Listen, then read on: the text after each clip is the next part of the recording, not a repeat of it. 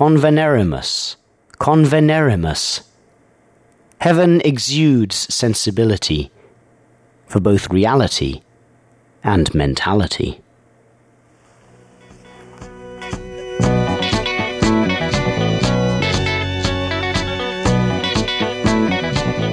Thanks for listening to Book of Odes, where today I've been reading extracts from Self Righteous, an autobiographical collection of poetry and writings by C.K. Hugo Jong. Self Righteous is available to order from TWG Press.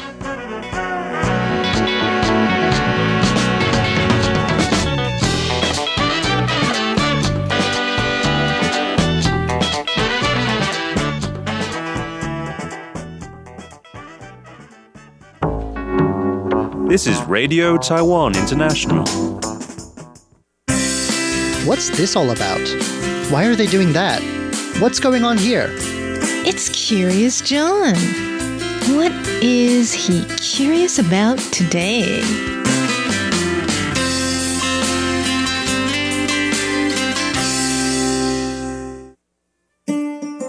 Lately, I've been curious about Taiwan's so called Plains Aborigines. These are people who, for the most part, don't have official recognition. Through centuries, their low lying lands have felt the impact of outsiders more strongly than Taiwan's less accessible parts. And when you read about these peoples, you'll come across words like sinicized and assimilated, words that make it seem like they've just melted away. Talk to actual people from Plains communities, though, and it turns out that these words don't reflect the real state of things. Traditions have survived, and even where languages and old ways have gone dormant, you can often find people reviving them. The Plains peoples and their cultures haven't just vanished. Our guest today, Kaisanan, comes from one of these Plains groups, the Taokas people. That's T A O K A S, but I'm told the S is not pronounced. Again, what you read and what you hear are often quite different. Today, Kaisanan will be telling us about the Taokas culture and showing us how alive it still is. He'll also talk about the many Taokas who may still be unaware of their ancestry, and about the Taokas people's hopes for official status as an indigenous people in the future.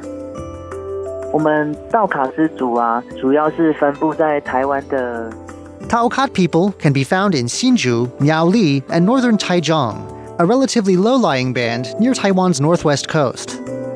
In this homeland, the Taokas people hunted, fished, and wove objects for daily use using bamboo and rushes. In time, though, their lands came under pressure from ethnic Chinese migration, and the land came under imperial Chinese rule. Early in the 19th century, the Taokas were invited to move, and so some of them took to the road. The invitation came from the indigenous people of the Puli area, deep in Taiwan's central heartland. Attacks by ethnic Chinese interlopers had hit these people hard during the year 1814, and they needed to shore up their numbers. So they asked coastal groups, including the Taokas, to resettle inland as their neighbors. Those Taokas who responded to the call founded new villages named after the ones they'd left behind. Their descendants still live in Puli today, and Kaisanan comes from one of these newer inland communities. Taokas culture has long faced pressure from the outside. This has sometimes taken the form of discrimination, which has led some people to hide their identity and forget their heritage. Pressure on the culture has taken more direct forms too, though. One example comes from the Japanese colonial period, which lasted from 1895 to 1945. Kaisanan says the colonial authorities banned Taokas festivals and ceremonies. With all this pressure, what state is Taokas culture in today? Kaisanan says that despite the earlier ban, the ceremonies are actually well preserved, brought back in later years.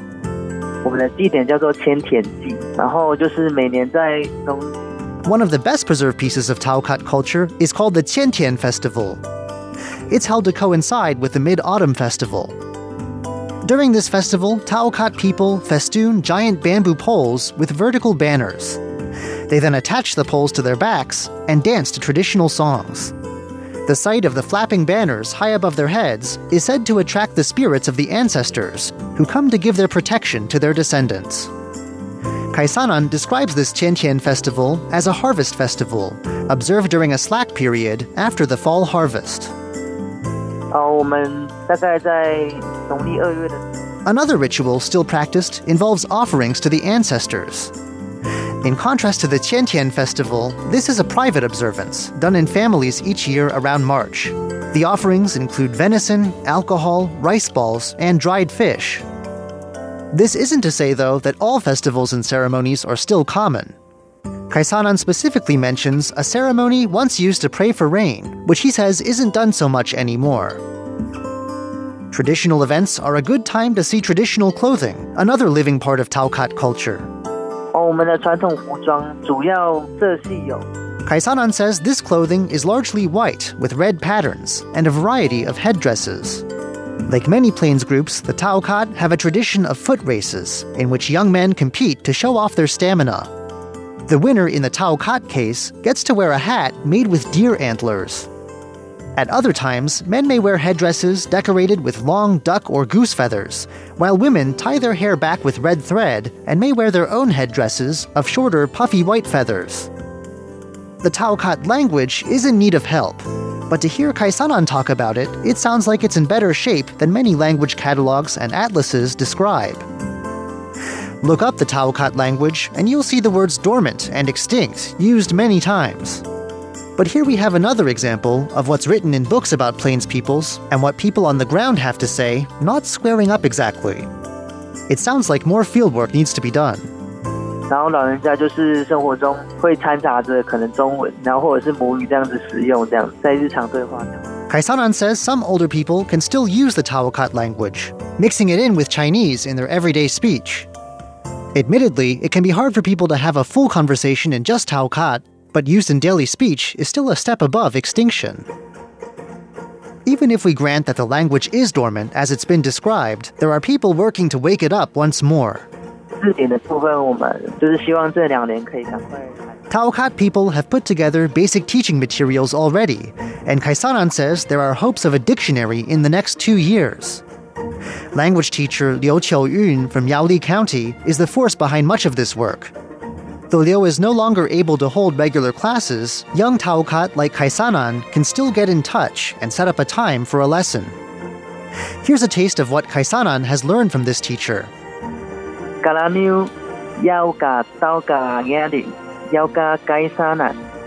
This, he says, means hello. I am a child of the Taokas, and my name is Kaisanan. Young people like Kaisanan may well have the willpower to learn the language, Teaching the language and spreading its use, though, are more difficult propositions. Kaisanan says an especially big problem is this. The Taokas aren't recognized, and so their language can't be taught in schools or used in public life.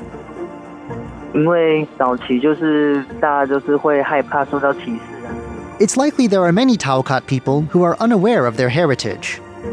Kaisanan says that years of discrimination led some to hide their background, including from their children. How could someone who suspects they have Taokas ancestry go and prove it? And is having Taokas DNA enough for a person to call themselves Taokas?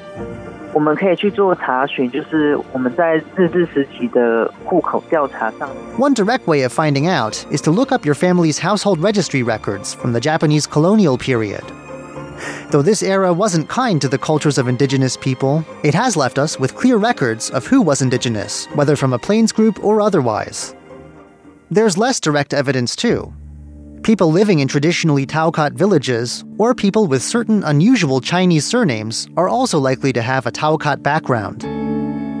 But Kaisanan says even if you tick every box, you really can't go around calling yourself Taokas without an understanding of the culture or a sense of Taokas identity.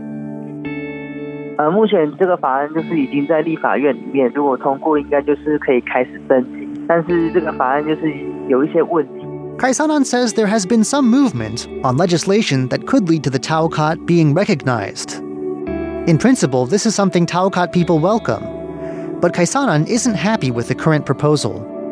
He says it has vague provisions that might give formal indigenous status without granting all the rights that should come with that status. In any case, it's not clear how far this legislation will make it. 最大的障碍应该是台湾社会对我们 还不够认识。 Kaisanan feels the biggest obstacle to full recognition is a lack of understanding in Taiwan society. People hear the words Plains Aborigine and imagine vanished people, or maybe just one big group, not knowing that there are around a dozen groups that fall under that umbrella. If they knew, if they understood, he feels recognition would come much more easily. Whatever happens, Kaisanan says he's grown up knowing who he is, loving and learning about his rich culture. He and young Taokas like him know that the Taokas people are still among us, and that whatever books say, they aren't going anywhere. I'm Curious John, and I'll see you again next week.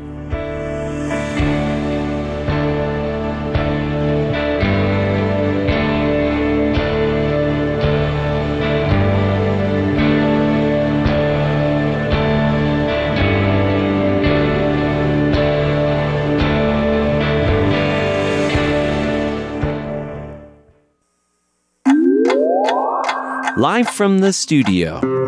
A sneak peek at what goes on behind the scenes at RTI.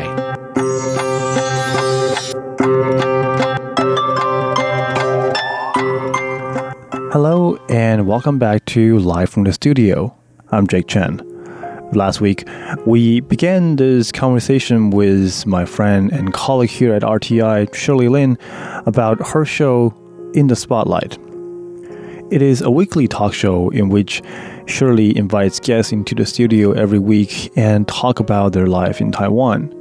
And because many of her uh, guests are returning Taiwanese uh, citizens and foreign nationals, um, Shirley tend to often get very, very interesting stories um, about how they end up in Taiwan, especially here in Taipei City, and how they set up this new life. So, um, in the next few episodes, we're going to have Shirley talk a bit more about some of the most memorable moments that she's had with guests. So, without further ado, here's more from Shirley Lin. Um, all right. Immediately, I think of uh, one I did with Mayumi Hu, who's um, uh, she's a lover of animals and also um, promoting like social welfare, but especially, you know, uh, like animal welfare, I guess, animal rights. Okay. Yeah. Um, you know, about uh, the strays and all that kind of stuff. Um, so we went to her house, very nice apartment, and her dogs were there. Uh, there are two dogs. Um, one's called Habibi, and the other one's called Qing'aide, which means like darling, you know? Right. Yeah. So they're really cute. They were very quiet through the whole interview and everything, but um, um, she has such vibrancy about her. Um, she just loves Taiwan. I mean, she's been around um, and lived in many different countries around the world. Uh, Brazil, for one, and she's actually Japanese American, I guess. Um, but so, um, a Japanese American living and working in Taiwan. yeah, yeah. Go figure. Um, yeah, she she's here with her husband, and he's retired. But uh, um, anyway, so um, after having stayed in so many different countries, they decided to really like Taiwan the most. So they, they, they stayed here, and um, she just went on and on about just how great Taiwan is and Taiwanese people and the things that she wanted to do here. And yeah, so that that was um, that was memorable. Right. Um, one thing that never ceases to amaze me is how sort of the transition that people go through from doing whatever it is that they were doing at whatever country they were into what it is in Taiwan now. Right. Oh, yes. I've interviewed with so many foreigners uh, who might have originally come just for a year or just for vacation, and then they stayed on.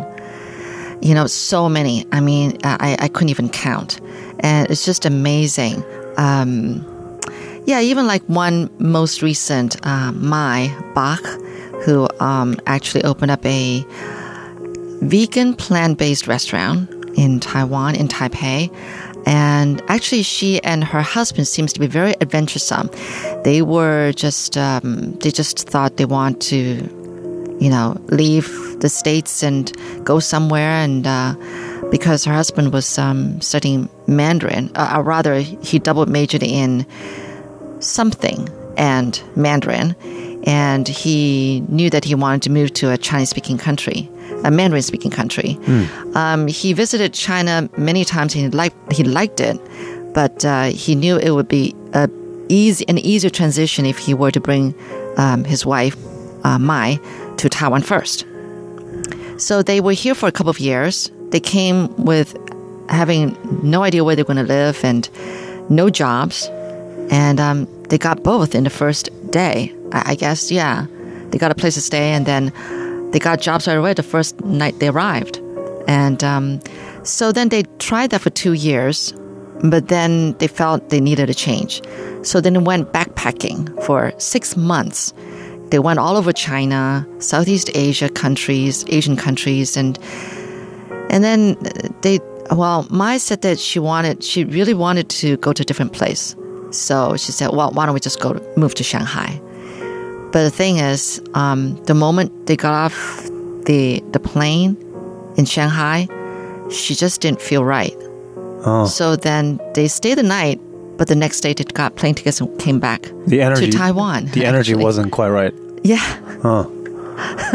Oh, what a what a what a story. Yeah, and now they've been here in Taiwan for 10 years and they finally found something that really felt meaningful, opening up this restaurant, Okay. Um, what was that first job that they found in Taiwan when they first landed? teaching English. Okay. So they That is like a common thing, right? Uh, For foreigners, it seems like, yes. um wow, from teaching English to to having their own restaurant. That's that's really Oh, there's there's amazing story in between, but I'm not going to go into that. Just, you know, yeah, listen to my show. We will definitely have more from our show, especially what happens behind the scenes. Please tune in next week for Live from the Studio. I'm Jake Chen.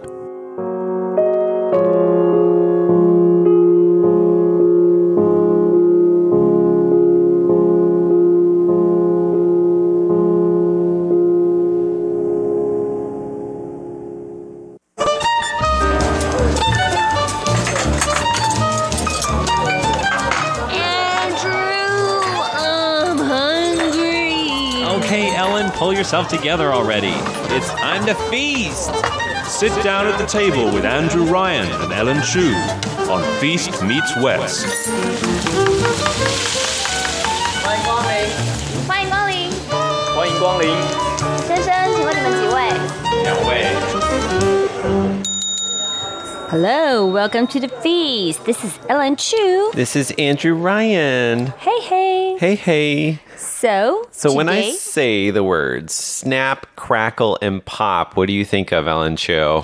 I said it last week. My pop candies, You think of pop can oh, like crackle pop rock. candies, yeah, pop rocks. pop rocks. Oh, okay. Right? Don't you have that? Right. Yes, yes, yes. I was thinking of Rice Krispies. Oh, Rice Crisp, crispy also. Yeah. that's the you know the cereal. but if you have the louder sound, it's right. Rocks. If you like turn up the volume on Rice Krispies, it's Pop Rocks. Mm-hmm. So Rice Krispies, like Snap Crackle Pop was their commercial, right? Uh-huh. And it's because the reason why they have these um, these different onomatopoeic noises Mm-hmm. is because the cereal itself is made out of crisped rice. Mm. So basically, they make this rice and sugar paste, and then they form it into rice shapes that are cooked, dried, and toasted.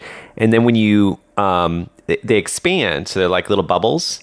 And then when you pour milk on them, then the walls of the bubbles collapse and create the sounds like Did you know that in Chinese we have a soup that's similar to that? Guoba. guoba. Oh, yeah, yeah, yeah, yeah, Right? yeah. They So you, pour the soup inside and then go. so you make um, like the the puffed rice, Right. and then you pour the hot soup over the top of it. It makes a similar sound. Uh-huh. So I thought it would be fun because we have this tradition. So in the in the West and also in uh, Asia of having puffed rice. So we're going to do a whole show on crispy rice today. Wow. Yeah, and when I was doing research for this, I found out that actually snap, crackle, and pop in different countries they have different words for it. Really? Yeah, so in English it's snap, crackle, pop. In Danish it's piff, paff, puff. in Swedish it's piff, paff, puff. In German it's nisperf, nasperf, nusperf. In Chinese, it's kind of like piri pala, piri pala, piri pala. Piri pala, piri pala. Uh-huh. In every country it's different. In French it's cric, crack, croc. in Belgium they only got two, pouce, passe. Okay. It's kind of like piripara. Piripara. Yeah. Interesting, though, right? Okay. So that's what we're going to be talking about. We're going to be talking about all the crunchiness that you can find in rice. Shall we check out what's on our menu? Okay, let's do it. Let's do it. First course, we're going to dive head first into the topic of puff rice, which is often made on the roadside in Taiwan, has been known to scare a lot of passerby. That's right. And in our second course, we're going to introduce Japanese rice crackers known as senbei. Senbei or senbei, okay? In our third and final course, we'll tell you all about the Chinese version, how it's often used as an offering to the gods. That's right. But first, a song. It's called Snap. It's by Ge Zhongsan. It's Miss Ko. Ooh. You ready for some let's snap? do it. All right. Snap. right. snap, snap, snap，on the cone zone and just snap. Just a 1965. You're sitting in the beatnik vibe. This is holding just those who laugh. Like Tina Twenty Miles, Davis, Type A, Charlie Mingus, John Coltrane, long live the greatest. Ella Fitzgerald, type your lady.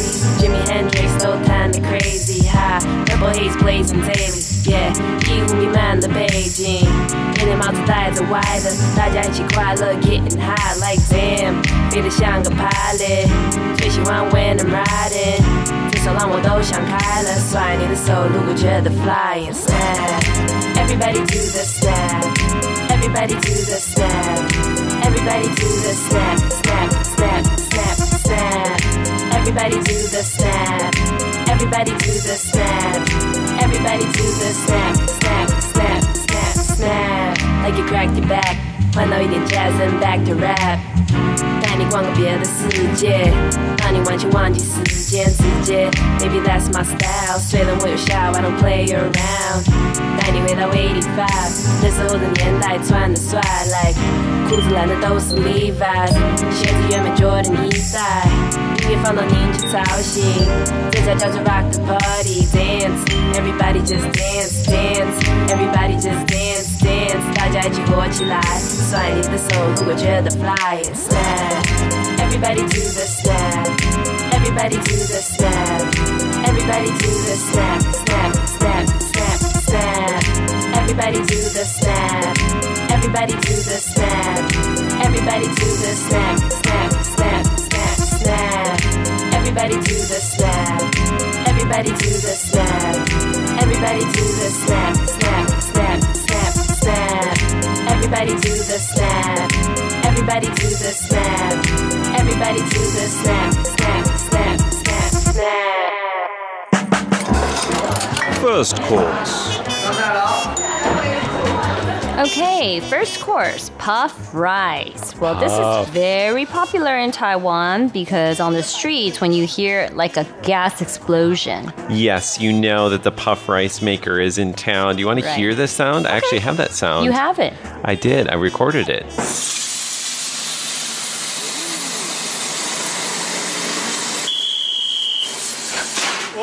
Do you hear that? Yeah. So the, sometimes they yell out that they're gonna they're gonna make the popping sound. Mm-hmm. So Sometimes did they don't tell you. blow you. the whistle? He blew a whistle to let us know. Okay, so people won't be scared because if someone's on a, a scooter or, you know, on a bicycle, they'll be startled. Yeah, he might fall over.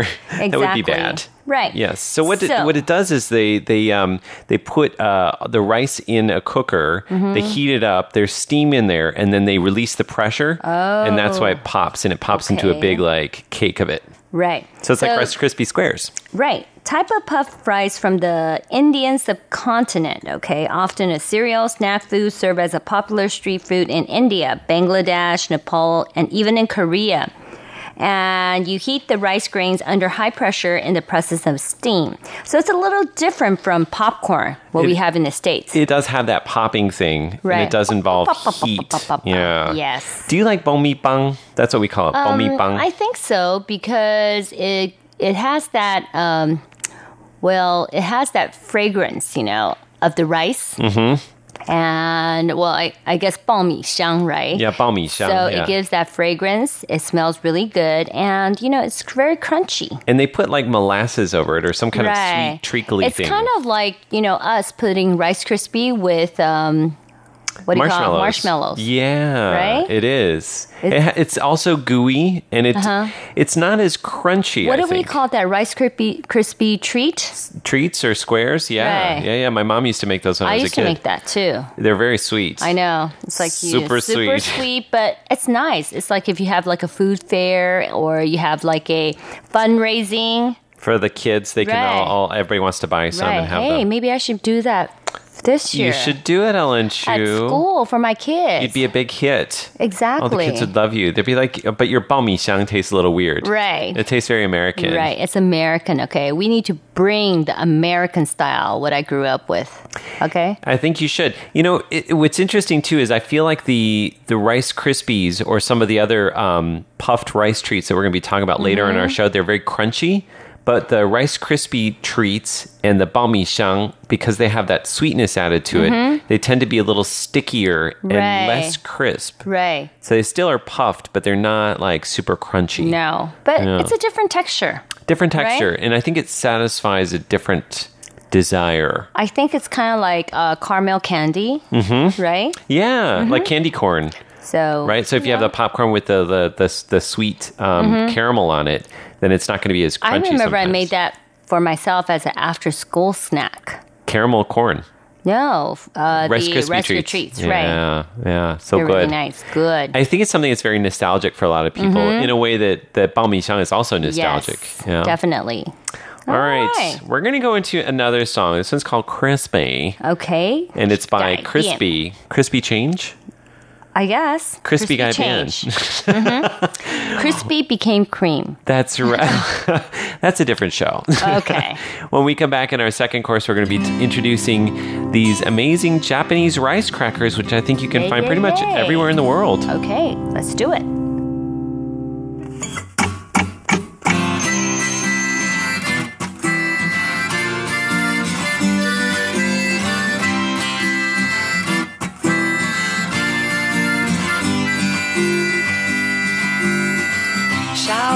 午两点半醒过来，就能吃个午餐也嫌晚。到底睡了几个小时？怎么眼睛还是睁不开？稳稳阵阵走出家门，以为家里没有半个人。突然什么都不想做，也打不起精神。这样的日子还要持续多久？难道就真的没有人能救我？定好多的目标，做好多的梦，为什么总是一拖再拖？我想我需要一点改变，别再浪费时间。昨天的事就应该留给昨天。我想我需要一点改变，勇敢的努力承担面对，别把所有的责任都丢给明天。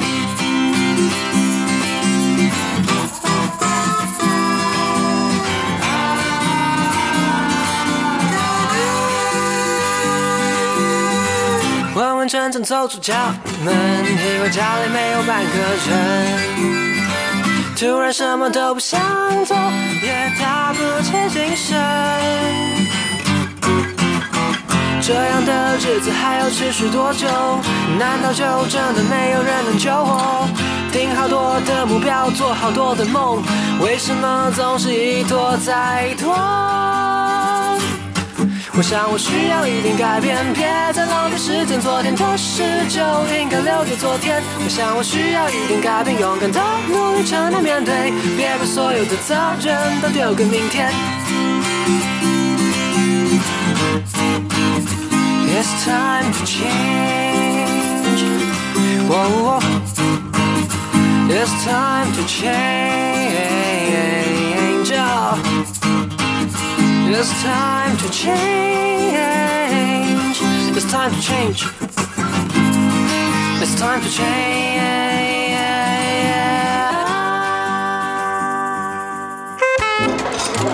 Second course. Pop, pop, pop. Pop, it's pop, pop. popping out of the bag. So we have here in the studio now, we have uh, two different kinds of crunchy crunchies. Hmm. This one is, go ahead and take a whole one. Okay. Um, these are little um, puffed rice, uh, like Taiwan style. Uh-huh. It's called guoba or Chinese style. Um, so it's like Why do they call it guoba? It's the kind of rice that sticks to the side of the To the bottom of the a pot. the pot. So when you make a pot of rice, like sometimes the outer layer, like Mhm. bibimbap, right? Right. The outer layer is crunchy. Crunchy. But these are actually, I think they're fried. So I like it. I like it too, right? I like it better than you know the sweet sweet kind, like mm. shang. Mmm. Mhm. I like these kind better. I think they're crispier, but you have to be really careful mm-hmm. because they we're going to dribble them all over the floor. Little grains of puffed rice, little rice krispies. Mm. Ellen's picking up all the grains one by one. She's so kind. That's why we keep her around. She's such a nice co-host. You're the best, Ellen Chu. Yeah. She's picking them up. Okay. All right, there you go. Got it. Um, so uh, yeah, so these are called guoba, and these Mhm. are the Chinese version. Uh, and these are the kind that you would pour like hot soup over, right? Mm-hmm. And then they snap, crackle, and pop. That's right, snap, crackle, and pop. But now we're just using our mouths to snap, crackle, and pop. Mmm, they're very good. Mmm. No, And you know, when you're hungry, I think when you have one, it's kind of like light and fulfilling. light and fulfilling, Mhm. just like me, light and fulfilling. Okay. she wants to throw up. Mhm. Oh, sadness. Mm. So I also want to introduce the Japanese version, which we call senbei. Mhm. S E N B E I. And these are different because you can't see the individual grains of rice in Oh, them. Yeah. Um, these can be either baked or fried. And when you make them, I'm having a hard time here. Mm-hmm. When you make them, you uh, brush them with uh, like soy, Soy- paste, Soy paste. soy sauce, Mhm. and you can put also nori, like the the paper seaweed, on top of them to give them a Oh. flavor. Mmm. Mmm. Mmm. Which one? Hmm. I like both. These ones, um, you can tell they make a different sound too, right? It has sugar in there too. Soy sauce and sugar. Mm-hmm. So they're just a little bit sweet, a little bit savory. Mm-hmm. What's interesting, senbei, the characters for senbei are jianbing. The, Oh. the Japanese characters for senbei are jianbing, so it's Uh-huh. like a, a fried cookie. Mhm. But what's interesting is, is jianbing means something totally different in China. It's kind of like the hard cookie. It's, It's, not a right. hard fried Mhm. sweet cookie, right? Mhm. And it's probably not rice related. No. But not. there's a modern version of senbei in uh, Taiwan and China, which is called xianbei. So they Mhm. chose two Chinese characters that match up with the Japanese pronunciation. and they made the texture a little bit more different. That's right. Right. So this one here is you can tell it's like you when you look at the cross section of the Japanese rice cracker, the senbei, you can't see any rice grains. It's Mhm. more like they made like a rice paste with water, Mm-hmm. like kind of a batter, and then they uh, fried it. Um, Mhm. But you can also make these. I'm going to try to make these Next um, time? at Chinese New Year Wow. time. Because what they do is they save the leftover like rice cakes, Mhm. like niangao, Mm. and they slice it up thin, and then you either cook it over charcoals, Wow. um, or you can bake it, or you can deep fry it. You know, Andrew is just amazing. He could just basically whip up anything. I never imagined we could make this at home. But the funny thing is, is I was going to try to make it for today's show, Mhm. and then I read a website that says that you do it and you cut it up and you leave it out. But then I read another one that says you have to do it for a whole week. Wow. So I only left it out for three days, and it's Okay. not it's not dry enough. All right. I'll So- go to your house in a week. okay. Well, I'll try to make it for Chinese New Year, Okay. which I guess is also celebrated as the Japanese New Year. Mm, yeah. No. So senbei, they often eat them in Japan with green tea as a snack. Uh, what else do we have here? Yeah, that's pretty much it. That is the whole deal. But it's good. But you know, it depends on the different texture. Like the one we have, the guoba. Mhm. It's basically kind of like you know rice shape and all like you know uh, packed up together. Mm-hmm. But you know, with the Japanese senbei, it's just basically you know the paste. And they have so many different kinds of senbei in Japan. Look at this. They have, Oh. I'll show you a whole chart of them. They have You soy could- sauce ones, seaweed ones, black sesame, red pepper. Wasabi ones. Oof, I would like the wasabi everything. one. And they also have curry ones, and they have like plum ones. That's a lot of different kinds There's of versions. There's so many different versions that you can make it into anything you think about. Then you can put it inside. You can put black sesame, white sesame, and you could put any kind of like you know condiments. yeah, any onto kind it. of seasoning into it, right? Right. The reason why I wanted to do a whole show on this is actually because um, Paula, the head of the Mhm. English service, she often brings these Chinese versions uh, for us to eat as a snack. Oh, in the English wow. service. Isn't that sweet? That's sweet. Did she make it herself? No, she brings this exact package you see in front of me. Okay. All right. And then my mom loves the Japanese ones. So when I actually when I travel to the U.S. from Taiwan, I go to the supermarket in Taiwan and buy bags of these senbei and They bring don't them have it like in your hometown, Not really in my hometown. really? But in California, like all the Japan towns, Yeah, Japantown, the Chinese Asian supermarkets. supermarkets has it. Yeah, Mhm. super easy to get it. Mhm. So, but she loves them. She loves Okay. the savory taste of it. It's great. If you get up in the middle of the night and you need a little bit of a snack, Send her one of the guoba. guoba. I'll send her the Taiwanese version. I bet she would love right, that. she would love this. I think. I think she would really Yeah. get into it. Mhm. And these ones are good too because they don't have a whole lot of like oil or seasoning and right, stuff on it's it. more healthier. Healthier. hmm Mm. Yeah. When we come back in our third course, we're going to tell you how the Taiwanese version of rice crackers are often used to make offerings. Wow. There's something special about them. There's little story behind it. Story right? behind it. We're going to find out in just a moment when the All feast right. continues. First, a song, and this song is called Taiwan Lang Ai Jia Taiwan Bi Taiwanese love to eat Taiwanese rice. rice. And so we're going to introduce something with Taiwanese rice. And it's called Pong Pong Afong. That's the person who sings it. what does that mean? Pong pong. Snap, Bouncy? crackle, pop. I guess. All right. All right, back in a moment when the feast continues. 即马的米价一斤是偌济哦？进餐的老百姓为怎这可怜呐、一车的水果是赚有偌济哦？原来种水果的拢了甲规裤底呀！台湾人爱食台湾米，安怎样超市拢是进口味？台湾人爱食台湾的果子，咱的水果是上解水哦。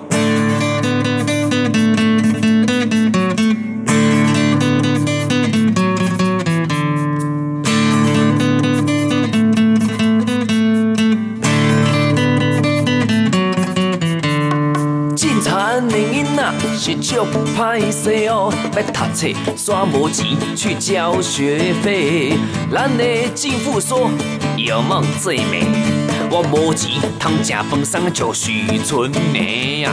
台湾人爱食台湾味，安怎有超市拢是进口味？台湾人爱食台湾的果子，咱的水果是上解水哦。养女们看到农民这可怜呐、伊变身做炸弹客，想要替因讲话。十七颗炸弹，无伤着半几下哦。咱的政府小变甲足歹势哦。台湾人爱食台湾味，安怎有超市拢是进口味？台湾人爱食台湾的果子，咱的水果是上解水哦。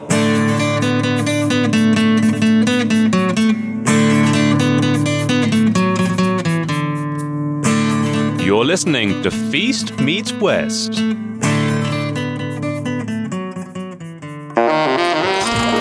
Third course. 旺旺仙贝，天天吃旺旺，运气一定旺。Wait a second. Every single day, if you eat the Wang Wang xianbei. That's not product placement, is it, Ellen Chu? Are we going to get in trouble? No, it's just, it, it's become, you know, like a like a way of saying that you know if you eat it, then you have good luck coming upon. Okay. Okay. All right, that's fair enough. That's why that you know it has become an offering in the Taiwanese you know culture. Well, I think part of the reason is because the name itself has like a word which sounds like you're going to become rich or you're going Right. to have abundance, right? But you avoid to say it in hospitals or fire department, or police department. And you and also when you when you make the offerings to the gods, you set up a, a table, right? Mhm. So you can set it up at home, you set it up at your place of work. And what you do, Is this curry flavor? this one is salt and pepper flavor. Mm. I bought a slightly different flavor than usual. Hmm. And basically, because the packet has like a lot of yellow on it, it has like, it looks very auspicious. Mhm. So if you place it on the table, it looks like the gods are going to be very happy. It looks Mm. like you're feeding them something that will, will Right. make you very, it'll be a very auspicious thing, right? So basically, you put this, up, you know, on the offering table. Then Mhm. you know brings like prosperity, and I guess you know they have a little. um it's called the mascot here, right? The brand, the brand design. Oh, the little like, uh, yeah, the mascot, the little logo guy. Right. It's Yeah. probably uh, a sign of like a fortunate little goddess. Uh huh. Like a little lucky kid. Mhm. Right. And so, so you usually actually when they use it the most is during the ghost month, right? Mhm. So the ghosts will come out of uh, the gates of hell, and then in usually in- Basically, it says 中原普渡. Mhm. You don't use it right. because you don't want them to be prosperous. Well, you don't want them to stay, right? Right. You want the gods to go back home. Mm-hmm. But they're saying that you know some people say it's true, some people say it's not Right. true. Mm-hmm. Um, it's just your beliefs. And like you said, in in a hospital, you don't when you pray to the gods in a hospital, You don't want the business to be prosperous. you don't right? want booming business. No, unless well, it's like a aesthetic, you know, Mhm. like a like uh, plastic surgery. That's fine. then you want a lot of customers, Right. But not in the emergency room. No. not at a fire station. If it's just like you know uh, any kind of a normal clinic, you don't want it. Yeah. No, you don't want people to get sick. it's the same reason why they don't use pineapples to pray to the gods because pineapple sounds like wong, which means like Oh. abundance, right? Right. So in hospitals and fire stations, they You don't use pineapples. using it. This And is you- good. Do, do you think these taste similar to the Japanese version? Um, it has like a lighter crunch to it. A lighter crunch to it. It has like it's not It sounds different, right? right. When you It sounds different, and also it's lighter. Lighter. Inside, Mhm. it has more air in there. It's like uh, foamier. It's foamier, so you know they make more profit off it. They're selling you more air. right, more air. Know? It is similar in the fact that you can't see rice grains. right. So it's different from guoba, the It's in a Chinese paste, but they make it into a more lighter version. version. Lighter version. It, it, puffs has, up more. Right. So basically, this one especially has white rice and brown rice, half and half. This is a combined. special variety. I've never Right. seen this variety before, so I thought Me I'd give it a too. shot. And also, it's from the best rice, 池上糙米 in 糙米 Taiwan. Right. Yeah. So I thought it was interesting. It's like different variations on a theme, right? Mhm. So different countries have come up with similar type of food items. Like even as we start off the show, we said Right. puffed rice is available Mm. in the Indian subcontinent Very nice. and then all the way off to East Asia. We have different version, different meaning, and different different, crunch. use. Right. Different That's why the crunch, you know, sound different. That's right. Right. Different crunch, different methods of making it. Right. And then hopefully next year at uh, New Year's time, we'll I have give the it, Andrew Yeah. type of crunch. Yeah, I'm not sure how that's going to come out. I'll, I'll do a little test around once the the ones that are sitting on my kitchen counter are kuru. Okay. I like your sounds, Ellen Chu. All right. So we'll Well see. done. Okay. Yes. We're looking forward to it. We're going All to right. leave you today with our addresses as P.O. usual. Box and 123-109 Taipei, Taiwan. Email us at androo at rti.org.tw. Tell us if you like to eat rice cakes. Tell us if you like to eat puffed rice or crunchy crunchies. If you're in India, Pakistan, Bangladesh, let us know if you eat these. Yes. And we have one final song before we leave you. And this is called Snacks. 点心 Snacks. by 莫文蔚. Snacks. Karen Mok. You're a snack, Ellen Chu. Thank you. You're a rice puff. Okay? Hey, You're a puff. some people might say that. Okay. For VC Test, I'm Andrew Ryan. And this is Ellen Chu. Bye bye bye.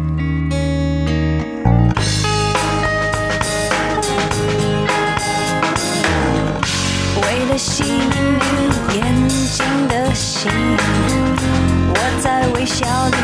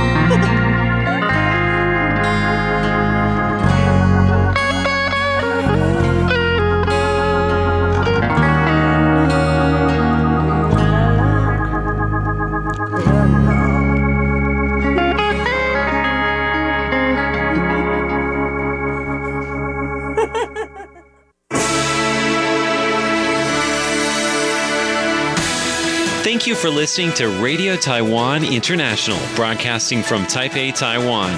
Check out our website at english.rti.org.tw. Again, that's english.rti.org.tw for the latest news and features from Taiwan.